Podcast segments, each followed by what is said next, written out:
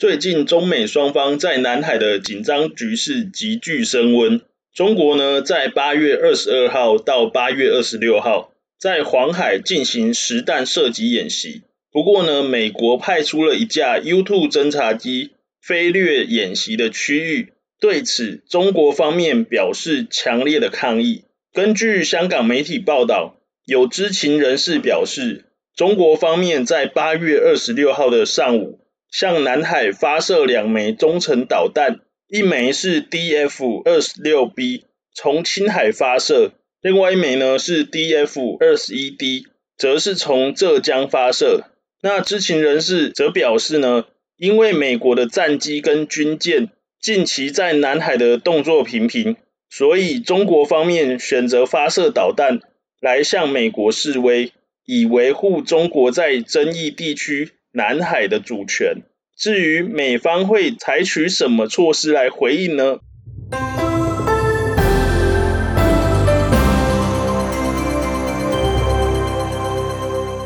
美国商务部在美东时间八月二十六号发表声明，宣布将二十四家中国国有企业列入实体清单，并直指这些公司帮助中国政府在南海区域建设军事设施。根据声明指出呢，这二十四家被列入实体清单的企业当中，中国交通建设公司旗下有五家子公司被列入名单。美国商务部长罗斯表示，美国、中国的邻国和国际社会都应该谴责中国政府对南海主权的主张，并谴责中国军队在该区域建设人工岛屿的行为，而相关公司。在建设工作上发挥重要的作用，因此美国政府必须追究这些公司的责任。美国商务部指出，自从二零一三年以来，中国在南海区域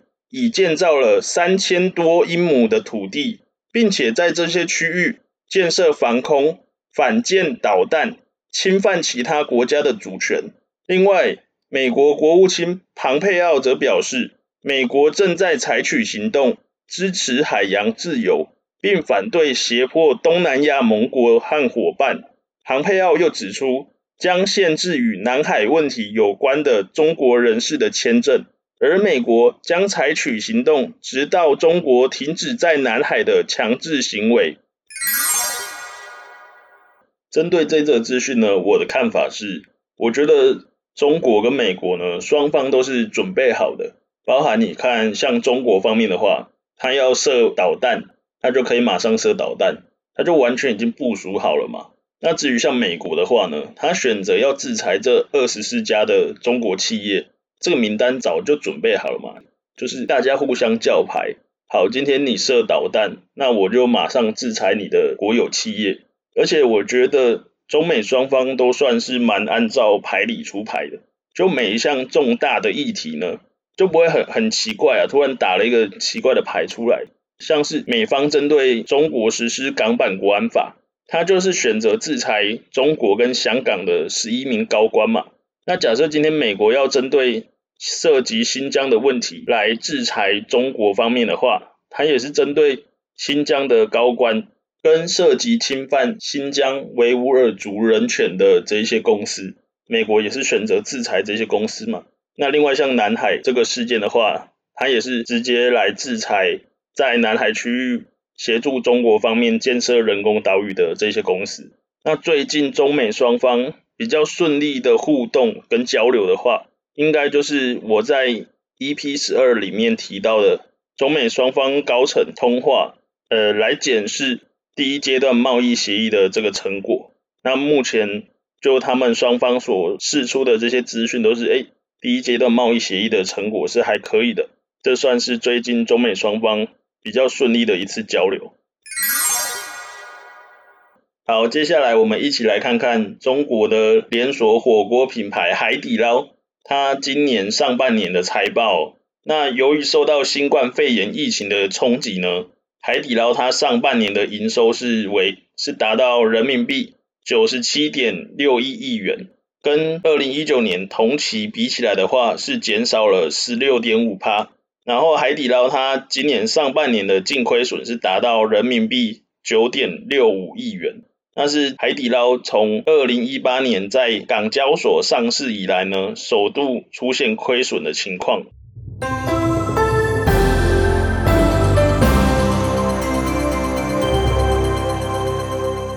那根据海底捞它今年上半年的财报显示呢，业绩下滑的主要原因就是受到疫情的影响。那海底捞为了配合防疫的工作，从今年的一月二十六号开始，就自愿暂停全中国的门市营业。那随着疫情发展有趋缓的这个迹象，海底捞在三月十二号重新开放中国多数暂停营业的门市哦。不过开放归开放，他们还是实行严格的人流管控措施，并且安排顾客分散就座，同时也限制用餐的人数。那今年上半年呢，海底捞它餐厅服务的顾客超过八千一百万人次，不过平均的翻桌率从二零一九年上半年的每天四点八次，减少到了每天三点三次。同样受到疫情的影响，海底捞的外送业务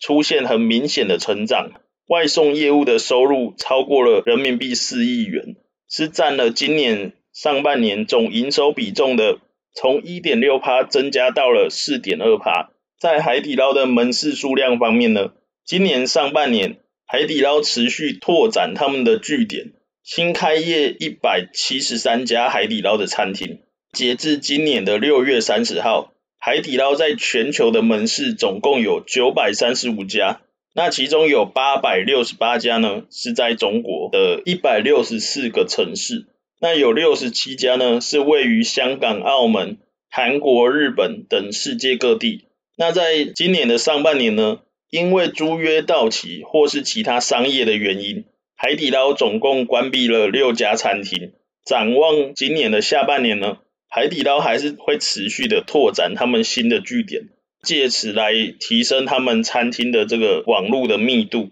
拓展他们所覆盖的地区。